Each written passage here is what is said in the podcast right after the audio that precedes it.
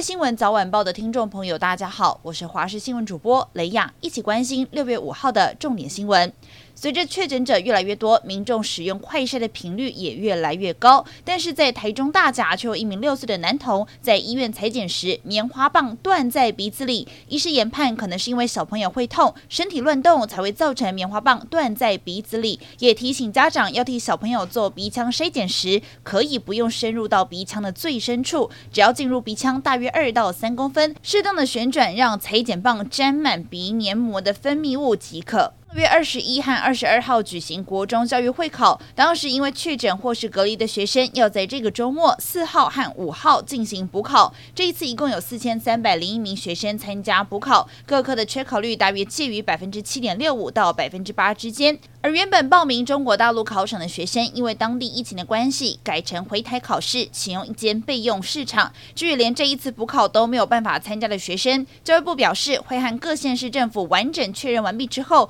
一并对外公布解决的对策。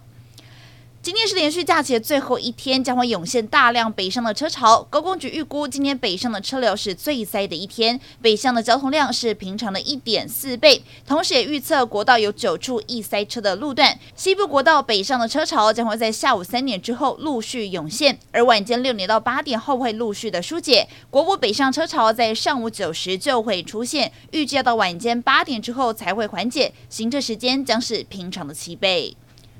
中央流行疫情指挥中心在六都设置七大儿童疫苗施打站，从六月一号开始提供接种的服务。适逢端午连续假期的第二天，打气是前一天的一半，而今天会是儿童疫苗施打站开设的最后一天。指挥中心也表示，想要施打的民众要尽快前来，因为之后就必须回归到学校、医院、诊所等三个管道来接种疫苗。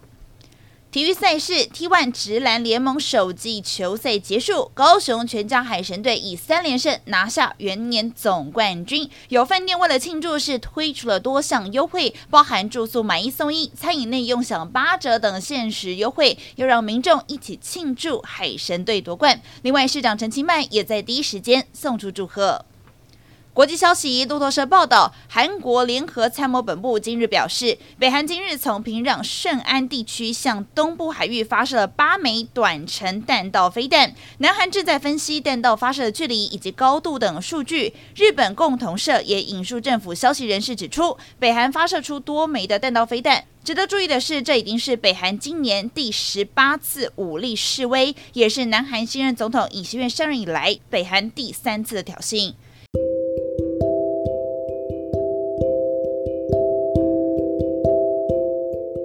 以上就是这节重点新闻，我们再会。